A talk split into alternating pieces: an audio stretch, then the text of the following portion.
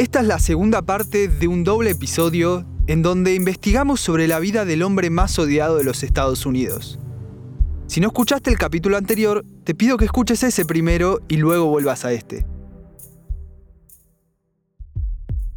Desde Sonda Media, yo soy Tomás Borrini y esto es HRF.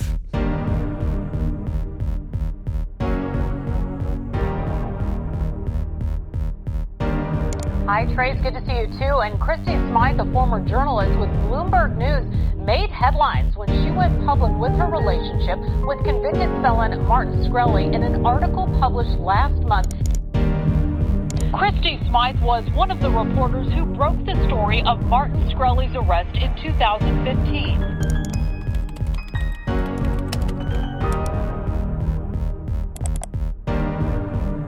She wanted to get out the story of who, in her mind, Martin Shkreli really is. And she just didn't want to have to lie about her personal life anymore.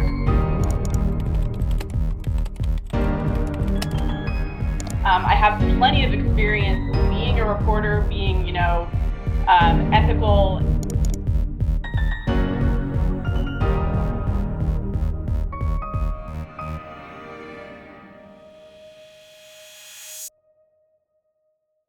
Ya habiendo repasado los sucesos que le dieron a Shkreli el título del hombre más odiado, en esta segunda parte trataremos sobre los acontecimientos que trajeron de vuelta al centro de la conversación al tan defenestrado personaje.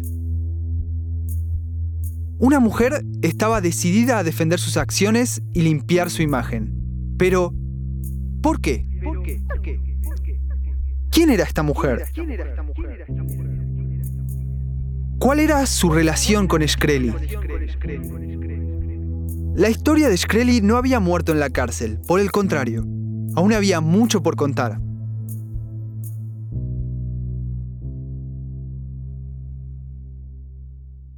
Para mí, Shkreli tendría que tener su propio reality.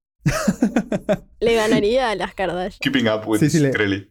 ¿Qué Sí, pena with literal. Shkreli? Me imagino más la intro ahí. Contando desde la cárcel, tipo su día a día. Me levanto, hago esto, lo otro.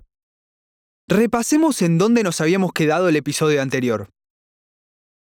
En la primera parte respondimos a la pregunta sobre cómo hizo Shkreli para ganarse el título de hombre más odiado de los Estados Unidos al adentrarnos en sus aventuras como asesor financiero y emprendedor en la industria farmacológica. Es el más odiado en redes sociales. Sucesos como escándalos financieros, troleos de Internet y un constante orgullo y defensa de sus acciones hicieron que Martin fuera cosechando el odio del público.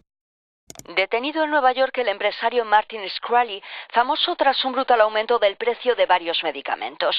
Es de esta forma que a partir de 2016 ingresa a la cárcel y desde entonces se encuentra allí. The man nicknamed Farmo Bro has been sentenced to seven years Tonight, in Martin Shkreli, the pharmaceutical industry's most hated villain. Shkreli, de 32 años, fue nombrado el pasado... Luego de innumerables tweets, streams de Internet y publicaciones de Facebook, finalmente el impacto de Shkreli sobre la Internet finaliza. Hasta principios de 2020, cuando el nombre de Shkreli resurge de las tinieblas inesperadamente. Todo comienza con una pequeña y sencilla solicitud el 22 de abril de 2020. You've got mail. En esta solicitud, el abogado de Martin pedía la liberación de Shkreli por dos razones. Por un lado, defendía que su firma lo necesitaba para desarrollar una cura para el COVID-19. Como recordarán, por aquella época era justo el momento donde el mundo entero se había detenido al mismo tiempo, y no había nadie que no estuviera hablando de ello. Él prometía que si lo liberaban, se podría situar en su laboratorio para hacer pruebas y sacarla en un plazo de no más de seis meses. La cura del coronavirus es como la nueva receta de la coca. Sí, sí, sí, sí, sí. Sí. Pero así como había tantas noticias sobre el COVID en aquella época, también había la misma cantidad de profetas de una cura. Resultaría extraño que la proclamación de Shkreli lograra resaltar por la inundación de noticias sobre el tema que sufríamos en el momento. Tenía que haber algún detalle más que lo haga resaltar y que lo reingrese en la conversación pública. Es en esta segunda razón donde se encontraba este detalle. Shkreli pidió su libertad porque decía que quería poder vivir con su comprometida. Toda la internet se cayó de culo. Esto quería decir que Shkreli, a pesar de su mala fama y de encontrarse en prisión, había logrado encontrar una pareja. La supuesta persona más odiada de los Estados Unidos tenía a alguien que no lo odiaba, sino que lo amaba. Pero era imposible saber quién era esta comprometida, ya que en los papeles que se libraron a la prensa se había cubierto su nombre para que no saliera a la luz. Por ese momento donde todo el mundo estaba sentado en su sillón sin más nada que hacer, muchos de nosotros nos pusimos a googlear sin freno alguno, como si fuera una maratón por encontrar esas dos palabras que le dieran una cara a la única persona que se animó a amar al hombre más odiado. Tan solo un nombre y apellido nos separaban de la tan esperada respuesta. ¿Quién era esta mujer? ¿De dónde provenía? ¿Se habrán conocido antes de que entrara a la cárcel? Si es así, tuvo que haber dejado algún rastro. Algo que nos dijera quién es. Quizás lo acompañó a Martin a una entrevista, o al jurado lo debe haber acompañado. De seguro tuvo que ir al jurado con él para darle algún apoyo emocional.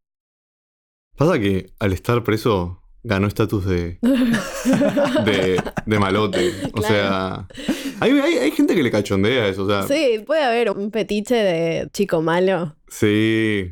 También puede ser alguien inventado. Para mí, yo lo que pensé es que era alguien que no había visto nunca, que había conocido de cartas, gente que le enviaba cartas y de la nada flasheó y le pidió de comprometerse por cartas y no la conoció nunca. Nunca ella lo fue a visitar. Puede ser eso, ¿eh? porque tenía muchos fanáticos Shkreli, le escribía a mucha gente, o sea, no muchos, pero tenía como un sector muy específico, fanáticos del capitalismo.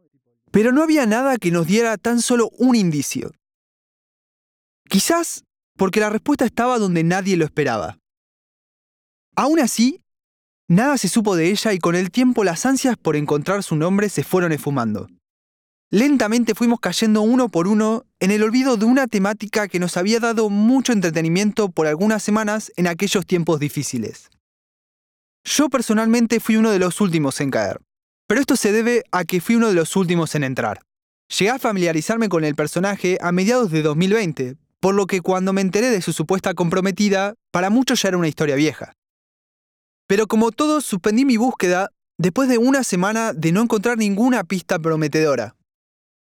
Fue cuando ya todos habíamos olvidado las razones por las que Martin nos movilizaba tanto, que la mujer tan buscada decide presentarse en sus propios términos. El 20 de diciembre de 2020, casi nueve meses después de que se conociese la existencia de una comprometida, se publica una nota. Una nota sola que revelará todos los detalles que todos estábamos ansiando hacía meses, pero ya habíamos olvidado su presencia por ese momento. We're going to turn now to the woman who gave up everything for the notorious Pharma Bro. Her interview in Elle magazine is going viral. She says she did it all for love. Diane Macedo's got the latest on this. Good morning, Diane. La nota se titulaba The Journalist and the Pharma Bro y fue publicada por la revista de moda llamada Elle. La nota completa se basa en una entrevista a una periodista llamada Christy Smythe. Pero, ¿quién era ella? ¿Y de dónde salió? Yo vi unas notas que hacía Shkreli, tipo con otra periodista que lo iba a entrevistar. Siento que él tiene un fetichismo por el periodismo. Como que a esta chabona también medio que le tiraba onda. Como que se hacía el jaja, soy re gracioso, interesante.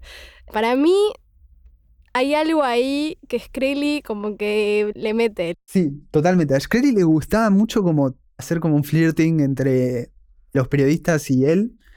Y le gustaba llevárselos en contra, pelotudearlos, trolearlos, constantemente los troleaba en Twitter, a todos, todo periodista que escribía algo sobre él lo troleaba en Twitter. Por ejemplo, a una le robó su URL, que era su nombre.com, la compró tipo por 100 dólares porque se la había vencido y ya se había colgado a comprarla y se la quería vender por 20 mil dólares, hasta ese punto. Como que constantemente él buscaba formas de trolear y medio como hacer como un jugueteo entre los periodistas que lo cubrían. Claro, pero esa es como una cara que muestra después. Cuando está en el momento de la entrevista, uno piensa, no, este chabón no puede haber hecho todas esas cosas que dicen que hizo. Habla de su niñez, cuenta de sus hobbies, jugando con la periodista o el periodista y como que no se muestra ese perfil de te estoy boludeando, yo soy superior a vos. Típico también de troll de internet, Sí. que cuando se la tienen que encarar cara a cara se esconde abajo de, ah, pero yo tuve una infancia difícil. Para mí no, para mí es tipo psicópata de verdad. Chabón es carismático cuando habla en público. Va, no, no psicópata, eso no es psicópata. Sociópata. Puede ser. Como que el tipo sabe cómo tiene que hablar con la gente para caer bien.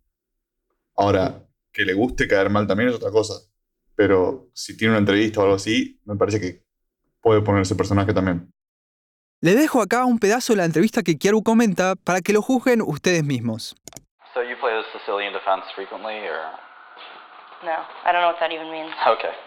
So I don't understand what wine we're drinking, and I don't understand the game that we're playing. So it's fine. The Sicilian defense is one of the more popular um, moves in chess, um, but uh, it doesn't appear you know how to play chess very well. No. Volviendo a la nota que nos reúne hoy, Christie había estado cubriendo todo lo que involucraba a Martin durante varios años para la agencia de noticias Bloomberg y para el New York Times. Christy Smythe was one of the reporters who broke the story of Martin Scully's arrest in 2015. She says that over time, the two fell in love. Las notas que solía hacer sobre Shkreli eran bastante típicas. Contaba de una manera neutra los sucesos que lo habían traído a la conversación pública ese día, con una mirada apuntada sobre un lado comercial ya que Bloomberg se especializa en negocios. Nada muy diferente a las miles de notas que trajo las incontables polémicas atadas al nombre de Martin. Pero al parecer, ella había logrado establecer un lazo de confianza con Shkreli que nadie se esperaba. Ella sostenía que había logrado pelar las capas de maldad del tan odiado hombre para ingresar al verdadero e indefenso Martin. Y en esta nota se decidía a contar la historia de cómo lo había logrado. La nota comienza desde el principio. Su primera interacción cara a cara con Martin a principios de 2016. Si recuerdan bien del anterior capítulo, por ese momento era justo el punto donde Shkreli estaba empezando a sufrir las consecuencias que surgieron del papel de villano que asumió. Do, do you understand you can waive your Fifth Amendment right? On the advice of counsel, I invoke my Fifth Amendment privilege against self-incrimination and respectfully decline to answer Luego de una de sus tantas audiencias en la corte, Smythe consigue reunirse en persona con la tan polémica figura. Ponen como punto de encuentro la cafetería a la salida de la audiencia.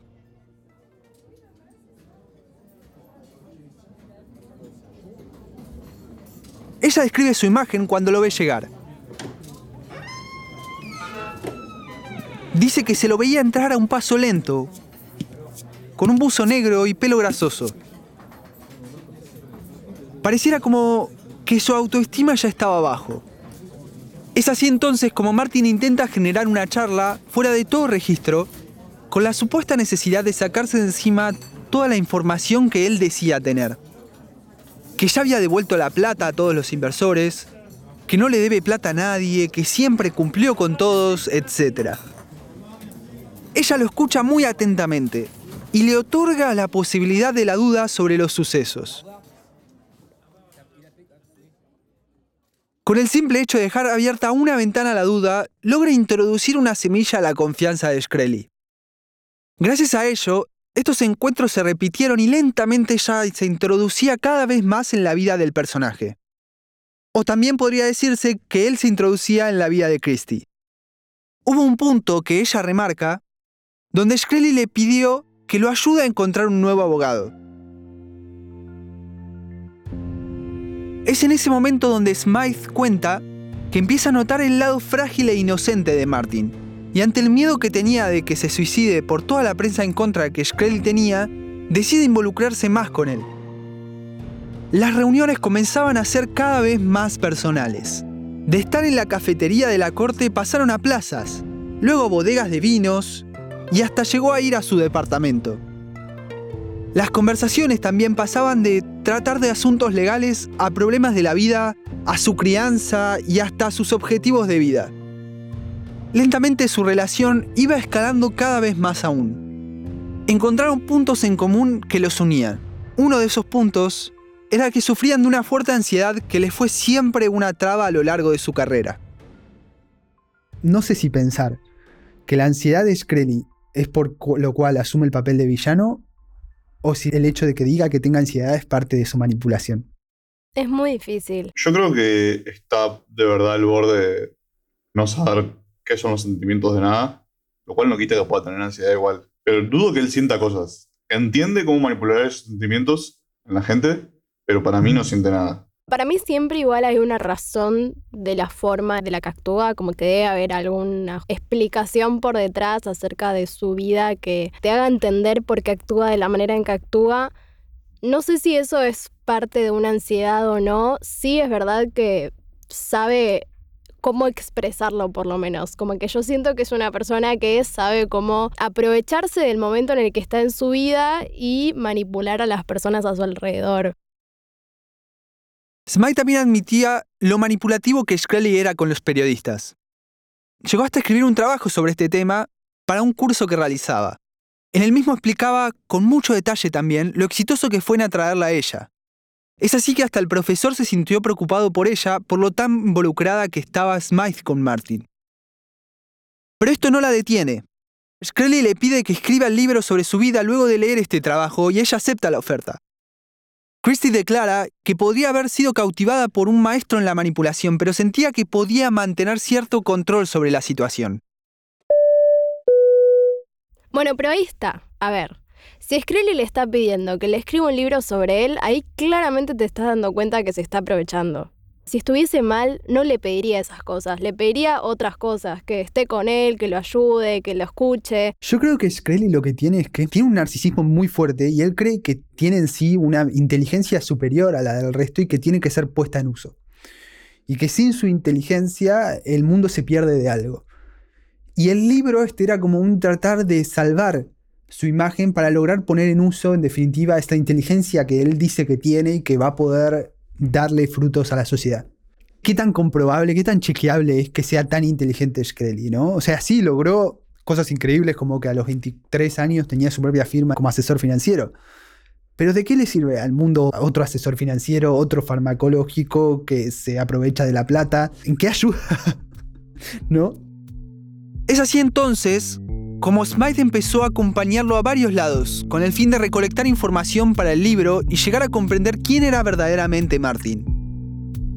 Lo vio dar conferencias en universidades e interactuar con gente por fuera de periodistas y actores legales. And afterward, we spoke to all of uh, students, or some of the students bar, and it was uh, um, young entrepreneurial types, a lot of um, you know first generation immigrants, and I saw how he connected with these people, and I thought there is something way more to this guy than all of these these nasty things in the headlines. Like people people feel kind of weirdly inspired by him. En esta circunstancia, logró encontrar su lado más carismático y empático. Shkreli también aprovechaba para presentarla como su amiga, como una de las únicas periodistas honestas. Ella declaró sentirse como si fuese la esposa política de Martin en estos momentos. Comenzó a acompañarlo a la corte y hasta sentarse del lado de sus amigos y de quienes lo apoyaban. Hasta salía con este grupo luego de que terminaran las audiencias a tomar tragos. Todo con la única excusa de recolectar información para el libro. También de acompañarlo en privado, pasó a defenderlo públicamente en las redes. Una de las tantas veces que se reunió en el departamento de Martin, Parece ser que Shkreli le dejó escuchar el tan polémico disco de Wu-Tang Clan. En esas circunstancias, Smythe se saca una foto y le tuitea a Lauren Duca, la periodista acosada por Martin. I don't think he would hurt a woman, even a journalist. Behold, me and the hashtag Wu-Tang album. No, bueno, eso ya está mal. Para, para, para, para, para, para. La periodista le tuiteó eso a Loren. A Loren Duca. Loren Duca que se sentía que estaba siendo acosada por los fanáticos de Shkreli y por Shkreli mismo. No, ¿por qué harías eso? Como que en qué te beneficia hacer eso. No tiene absoluto sentido. La mina ya se había comido el papel de Shkreli y creía que era alguien que estaba sufriendo cierta injusticia y que necesitaba limpiar su nombre y se creía que iba a ser la gran salvadora del nombre de Shkreli y tenía que luchar por eso. Me mata igual que tipo el disco Buta sea la justificación de que está todo bien igual. Sí, sí, sí, sí. No, sí, me sí. dejó escuchar el disco. Me dejó escucharlo, ¿eh? Llega el punto en el que se lo encarcela a Shkreli. A man nicknamed Farmo Bro has been sentenced to seven years in prison for securities fraud. Martin Shkreli cried in court and apologized to the judge before he was sentenced. En ese momento, Smythe decide asumir la responsabilidad por sus bienes materiales. Lo visitaba a la cárcel y de este modo comienza a priorizar el bienestar de Shkreli por el de su familia. Como por ejemplo le preocupaba constantemente que le llegasen sus medicamentos. I wasn't really, I mean, I wasn't falling for some kind of manipulation. I was falling for this charisma that he displayed. Ella siempre le conseguía todo lo que le pedía. Se sentía que era su única defensora, al ser la única que ponía en cuestionamiento las cosas que se decían en Twitter sobre él. Y esto la frustraba mucho. Pero estaba decidida a limpiar su imagen. Ella decía que en parte lo hacía para corregir información falsa que corría. Como que no mide 1,70, sino que mide 1,78. De 1,75 para arriba la gente es piola. ¿Qué cuánto me dices? Yo no, yo, no- yo no llego, no llego a ese, que a decir a que medías ese como alcance. 1,65 justo. Yo no soy piola. Claro, es una sociópata y no nos dimos cuenta todavía. Pero también dice que tenía celos por no poder cubrir ella los sucesos alrededor de Martin. Muchos periodistas presumían haber tenido interacciones con él, pero ella tenía mucha información guardada que no había contado aún. Aún así, nadie le aceptaba el libro porque no lo situaba a Shkreli como un villano y todos lo querían ver como el hombre más odiado que esperamos que sea. Es que para mí ya llegó a un punto en el que me parece que ella, y para mí esto es una imposición social que pasa mucho, que se cree que la mujer tiene que salvar de alguna forma al hombre que está dañado y ella puede ser como la persona que lo recoja y, y lo salve. Y como que hay mucho de eso que se ve dentro de la cultura Hollywood, dentro de las comedias románticas. Yo soy una persona que ve muchas comedias románticas. Vaya, vaya, vaya. Me parece que es algo que se ve mucho y que es como una imposición y creo que ella se tomó demasiado ese papel y como que ya llegaste a un punto en el que no está bueno. Sí, medio es víctima ya igual. Sí, la verdad que que nunca había pensado eso que dijiste y me parece que tenés bastante razón con eso. Yo no lo terminé de entender. O sea, ¿cómo sería un ejemplo de una comedia de alguien así? ¿Viste clásica que tipo el hombre rebelde que, ay, pero yo lo voy a salvar, poner su vida en el camino correcto? Sí, sí, esa parte la entiendo, pero ¿hay algún ejemplo así de una comedia que podamos como llevarlo a eso? Y sí, o sea, por ejemplo, pero déjame pensar. Ya sé, se llama Simplemente no te quiere. Es una de esas comedias románticas que se cuentan varias historias. Y una de ellas, que es la historia principal, es una chabona que todo el tiempo está intentando tener el amor de su vida y que nunca puede porque los chabones medio que son una mierda.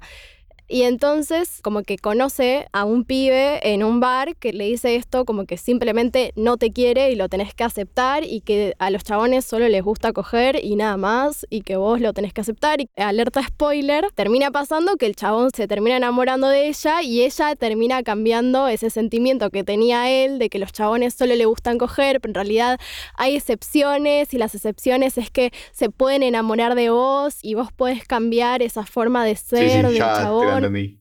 Como que es esa forma de ver que, bueno, yo soy responsable de la otra persona y tal vez lo pueda hacer cambiar cuando en realidad está justificando cuestiones que son tóxicas. O sea, está justificando formas que no están buenas de relacionarse y que en realidad no es tu responsabilidad cambiar a la otra persona. Tal era su necesidad de defenderlo que sus innumerables tweets la hicieron perder su trabajo de periodista en Bloomberg. A la vez, el estrés que le ocasionaba todas estas circunstancias alrededor de Shkreli comenzó a quebrar su matrimonio. Dice que empezaron a realizar terapia de pareja, pero aún así no lograron recuperar la chispa que los unía y se terminaron divorciando. working on this book, and it was pretty absorbing. And um, I think that that was, you know, the attention factor was kind of a problem. I wasn't devoting as much attention to to him and, and the marriage as I probably should have. O sea que en definitiva ella puso en juego todo lo que se había construido a lo largo de su vida porque sentía que defender la imagen del hombre más odiado era algo que valía el sacrificio. Bueno, pero a mí me prometieron una historia de amor, se estarán preguntando. Ahí viene, tranquilos. Smythe disfrutaba tanto de ir a visitar a Shkreli que hasta enfrentó su miedo a manejar y sacó una licencia de conducir para poder ir todas las veces que pudiese a visitarlo. Hasta en un punto pensó crear un podcast entre ella y Shkreli, si vale la ironía. Ella decía, That belief in himself, although it may seem delusional at times, it draws you in. I don't know if everything he was saying was true, but maybe like 1% is, and that's awesome on its own. ¿Qué pensaban sobre de dejar su vida completa por el objetivo de limpiar la imagen del hombre más odiado? Pienso que, que pobre es víctima, el chabón este. Para vos es una víctima. Ella sí. ¿Vos es una cómplice? No, no sé. O sea, todo el mundo la acusó a ella de ser una víctima y ella se defendía diciendo que era un cierto machismo, que todos piensen que es una víctima, que cómo no puede una mujer libre decidir estas cosas sin que la juzguen y que piensen que es una víctima. Es una postura interesante. Sí. Es que muchas veces pasa que a veces el feminismo la pifia en esas cosas, como pasó, por ejemplo, con Luciana Lopilato. No sé si saben lo que pasó alrededor de eso, pero que se decía que su esposo como que medio le pegaba y esas cosas, y hacía vivos con su esposo durante la cuarentena, y le decían, rascate el hombro izquierdo si te está pasando algo. Y justo la chabona se rascaba el hombro izquierdo y todos decían, no, se rascó el hombro izquierdo, le está pasando algo, hay que hacer algo al respecto. Y ella ya salió a aclarar varias veces que está todo bien, como que me parece que, que también es algunas formas que el feminismo no sabe bien todavía cómo manejarlo, de tratar de como decirle a la persona que es una víctima, como, bueno, vos sos víctima, yo sé que vos sos víctima, vos todavía no lo sabés, pero yo tengo el conocimiento para decirte que lo sos. Y en realidad como que es un proceso difícil, porque hay toda una cuestión por detrás que es difícil de entender de la víctima que tal vez le está pasando alguna situación de violencia y la verdad no está bueno decirle directamente, che, te está pasando una situación de violencia, excepto que corra riesgo su vida, ¿no?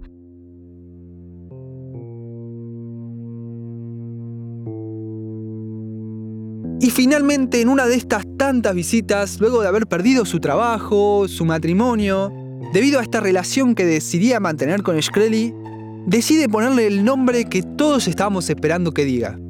Amor. Luego de dejar que sus defensas erosionen, cuenta que finalmente lo acepta por lo que es y estaba decidida a conversarlo con él. En esta visita tan recordada por ella, luego de repasar lo flirty que era con Martin y lo feliz que él lo hacía, se le declara el hombre más odiado de los Estados Unidos. Ella le confiesa un Te amo, Martin. Yo te amo también, le responde Martin. Le preguntó si lo podía besar. Él le dijo que sí.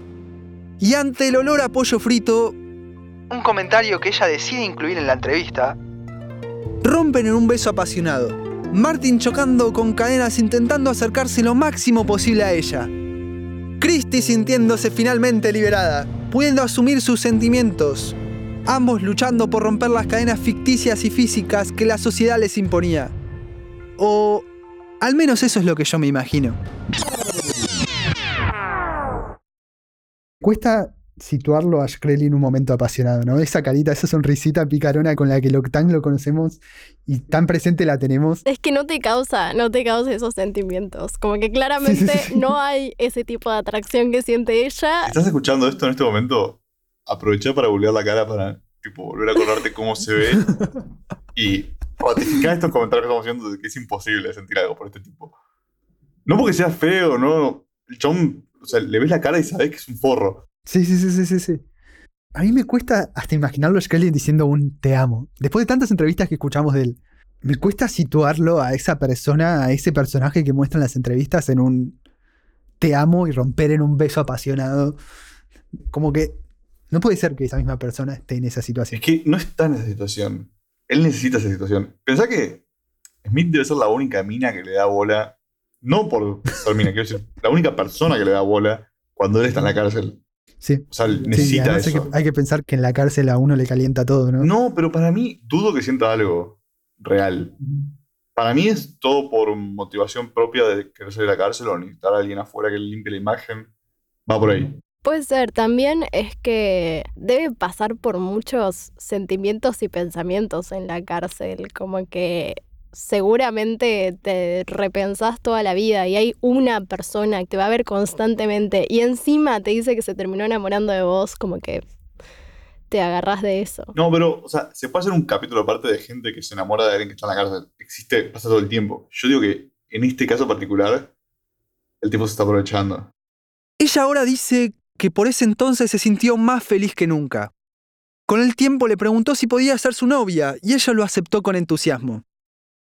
Comenzaron a pensar en hijos y Shkreli le pidió si podía congelar sus óvulos, ya que Christy se le estaba por terminar sus años de fertilidad. Ella lo hizo felizmente. Smythe says those future plans also included one day starting a family. She says she's aware of what life outside of prison would be like when he gets out, um, messy and complex that would be. Um, on the other hand, she's frozen her egg. Previamente comenté que se rumoreaba que estaban comprometidos. Bueno, eso fue lo que dijeron al juzgado. Ellos dicen que más bien se consideran una pareja de por vida, pero no pretenden casarse porque no creen en el matrimonio. Y es así como Christie consiguió su príncipe azul, el hombre más odiado de los Estados Unidos.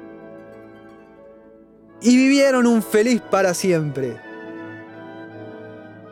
Al menos por unos meses. Porque cuando Shkreli se entera de esta nota, que revela toda la historia que les conté hasta ahora, decide gostearla completamente. Literalmente, por meses no le respondió un mail, ni carta, ni nada. No. No. Pretends to be shocked. Me parece que ya es una falta de respeto hacia ella que Skrelly ni siquiera le haya escrito una carta para decirle, por lo menos si ella dice que él lo hace para protegerla, bueno, pero tendría que explicárselo, como que siento que así es una forma de construir una relación sana entre dos personas. Es difícil además ver que la persona se juegue toda su vida por Shkreli y Shkreli tipo, bueno, bye, suerte con eso. Bye. Y además, ella diciéndole que lo va a esperar. Va a ser difícil, como que seguramente su vida ahora es un antes y después de Skrelly. Ella dice que él está tratando de defenderla porque no quiere que caiga en la burbuja de quienes lo odian. Pero toda esta situación es muy rara. Lo único que trajo la nota fue un comunicado del abogado de Shkreli diciendo que él le desea lo mejor a ella. A lo que ante las preguntas de los periodistas, Christie responde, That's him saying, You're going to live your life and we're just not going to be together. That I'm going to maybe get my book and that our paths will, will fork. Pero ella termina la nota diciendo que lo continuará esperando. Y a partir de allí no se supo nada más de su relación por meses. Recién en marzo de 2021, luego de tres meses de estar publicada la nota, Christie decide dar otra entrevista en la cual cuenta que al parecer Shkreli volvió a responderle algunos mails y que ella tiene esperanzas de volver a la relación. This is an unusual experience. Obviously, what I went through and and this relationship as it progresses or whatever happens with it. Not every journalist or every person has this happen to them. For sure. For and sure. uh, it's not to say, I mean, I, I entered into it with open eyes carefully, and um, of course I was aware of all the stakeholders involved, readers, and my employers, and everybody. Um, Y finalmente, después de esta historia tan larga, que me llevó dos capítulos explicar, llegamos al punto que a mí me interesaba desde el principio. Después de que se publicó la nota, la Internet explotó en debates. Nunca antes había visto a la Internet debatir tanto sobre un tema tan farándula. Bueno, no, mentira. Temas farándulas discuten todo el tiempo. Lo que me sorprendió más que nada es que esta vez lo habían llevado hacia un extremo filosófico que yo personalmente nunca antes había visto. How could he get away with it? He's just a little greasy haired chump. Like, what are healthy ways for people to maybe get out of a monotonous routine and spice up their life in a way that doesn't actually like destroy their lives, right? Hay varias preguntas que surgen de este tema y que son muy interesantes. Así que tomaré este último pedazo del capítulo, si me permiten, para debatirlas con los chicos. La primera pregunta surge de plantearse hasta qué punto uno podría decir que Christie fue manipulada. Si por más de que lo hubiera sido, a ella le traía felicidad. ¿Tenemos la capacidad de objetarle a una persona que está siendo manipulada? No sé, para mí, él la manipuló a ella. O sea, podés ser manipulado o manipulada e igual tener sentimientos. Creo que es parte de una manipulación exitosa por parte de Creley. ¿Hasta qué punto es una manipulación mala si ella es feliz con esa manipulación? Claro. Eso es lo que ella dice. Si me manipuló, yo soy feliz con esta manipulación. Es legítimo que ella se sienta feliz, está bien. Pero igual, el día que se dé cuenta, que, va, si algún día se da cuenta que la manipularon, como que calculo que le caerá la ficha y dirá, bueno, no, esto no me estaba haciendo bien. Claro. Me parece que es difícil porque uno no puede explicarle lo que sintió a otra persona, como que no le puede decir tipo, che, no, estuviste viviendo tu vida mal, como que en realidad te tendrías que sentir de esta forma. Y no es que hay que desmentir que ella está diciendo que estuvo feliz y decir, no, la verdad que no está siendo feliz porque uno no puede hacer eso. Pero sí es verdad que cuando pasan las cuestiones de manipulación es muy difícil entender que es manipulación. Como que es muy difícil saber qué tanto esto me está haciendo bien, qué tanto me está haciendo mal. Es difícil distinguir estas dos opciones porque seguramente cuando es una persona a la que vos más te quedes más con los recuerdos buenos que con los recuerdos malos.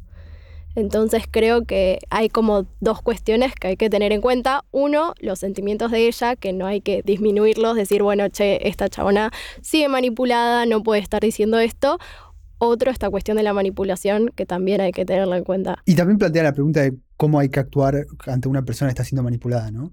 ¿Cuáles son los factores que tenemos que ver para decir que una persona está siendo manipulada y qué hacer cuando una persona está siendo manipulada? Porque no le podemos invalidar sus sentimientos. Eso no va a funcionar. No, para mí lo mejor es empezar a charlar con ella acerca de las cuestiones que tal vez no están tan buenas como actitudes de Skrelly hacia ella que no estuvieron tan buenas, que eso no quiere decir que corte relación con él, sino tratar de entender de, bueno, hay algunas cosas que no está bueno que me hagas y se las puedo hacer explicar. Como empezar de a poco, no es que directamente ella tiene que cortar toda relación con Skrelly, sino por lo menos darse cuenta de que nos pasa con cualquier persona en nuestras vidas, hay actitudes que no nos hacen bien. Entonces, darse cuenta de esas actitudes.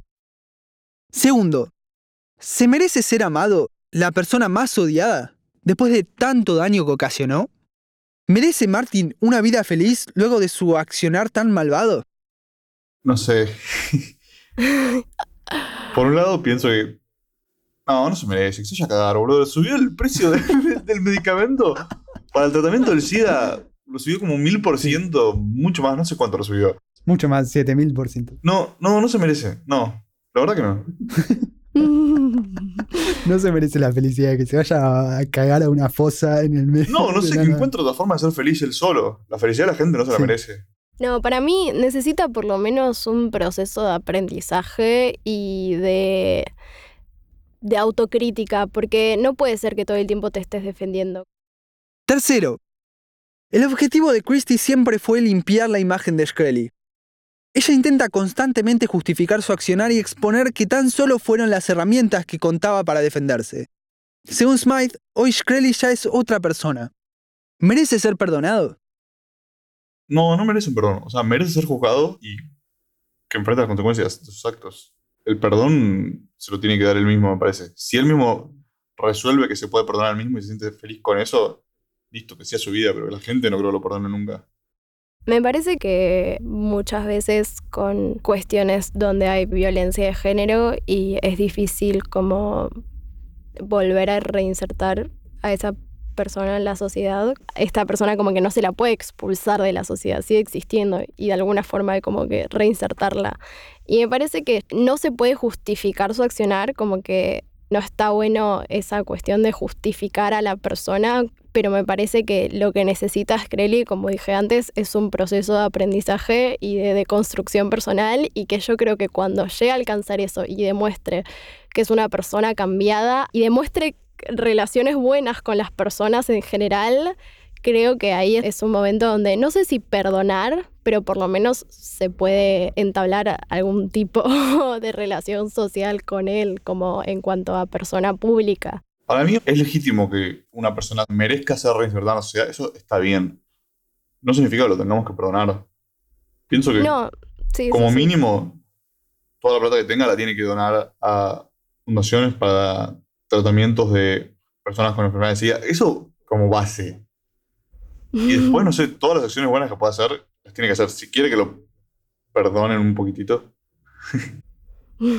Es que para mí sí, de alguna forma tratar de parar la violencia que genera. Para mí se pasa de largo cosas que hizo porque las hizo en internet y la, gente no le da mucho bola a las cosas que hizo en internet, pero el bullying que hizo en internet fue muy fuerte y de un chabón muy pelotudo en cierto sentido, o sea, de alguien inmaduro por más de que sea muy inteligente, no tiene la capacidad cognitiva de actuar seriamente en Internet, de lograr establecer conversaciones que sean fructíferas, por más de que crea que tenga relación con la suba de precio, no hay razón de por qué ir a acosar a los periodistas que están en contra tuyo. Y esto de demostrar que no tiene esta capacidad de poder llevar una relación buena, por más de que tener odiadores, demuestra que no es una persona estable. Y por último, ¿podrá ser como ella defiende que los periodistas lo pintaron peor de lo que es y crearon un villano con su imagen? Sí, re sí. O sea, Martin es un villano, pero re sí los medios te pueden pintar a una persona como mala. Pero ¿cómo sabemos que Martin es un villano verdaderamente y no es en los medios que nos están manipulando? Y primero en principal porque Martin tiene una opinión pública que se muestra. O sea, él va a las entrevistas y vos ves su opinión y su forma de ser dentro de las entrevistas y también puedes ver su Twitter, que creo que dice mucho de él. Que ya no está en realidad porque lo bloquearon. Totalmente. O sea, concuerdo con lo que dice. Pero además subió el precio de la droga también. tipo, no hay medio que lo o sea, eso, eso es algo que aunque los medios te digan, porque para mí también los medios pueden crear una imagen de una persona y hacerte convencer de eso, pero sí, ahí hay un hecho que lo llevó a ser la persona más malvada. Sí, o sea, los hechos están claros, no son cosas que alguien puede inventar, son cosas que sucedieron y las podemos enumerar y nadie puede negar que eso sucedió. Y ahí cada uno analiza, o sea, nosotros no estamos transgiversando los hechos de forma tal para mostrarlas más malvadamente. Los hechos son así objetivamente y ella misma no niega que sucedió eso. Entonces creo que en base a eso todos podemos juzgar si es malvado o no. o no. Hoy por hoy Martin continúa cumpliendo su condena de 7 años, a la que le quedan 2 años y medio. Como decía Tincho, esperemos que cuando salga asuma su vida con un perfil más bajo y que tengamos la suerte de no escuchar mucho más de él. O si lo hacemos, cruzamos los dedos para que verdaderamente haya aportado algo con su inteligencia. No queda mucho más para decir sobre Martin. Espero que hayan disfrutado al menos un pedazo de esta historia. Nos vemos la próxima. Adiós, Martín. Adiós, Martin. Nunca te recordaremos. Vamos, por ahí sí, ojalá esperemos que traiga la cura al cáncer. Esperemos que sí. Esperemos que esa sea la única relación que tengas con nosotros. Si les gustó el podcast, los esperamos en los próximos episodios. Este es un podcast autogestionado. Agradecemos mucho si tenés un tiempo para dejarnos una reseña o compartirlo con algún amigo que pensás que le podría gustar. Nos pueden encontrar en Twitter y en Instagram como arroba hrefpodcast. Si te quedaste con ganas de seguir charlando sobre las temáticas, sumate a nuestro Discord. Podrás encontrar el link para ingresar en la bio de nuestras redes. Y si te quedaste con ganas de más, suscríbete a nuestro podcast para enterarte de nuevos episodios. HRF es anfitrionado por mí, Tomás Borrini, mi primo, Martín Cardinali, y mi hermana, Chiara Borrini. Este episodio fue guionado y narrado por mí, editado y producido también por mí, y además de toda la música que yo mismo la compongo.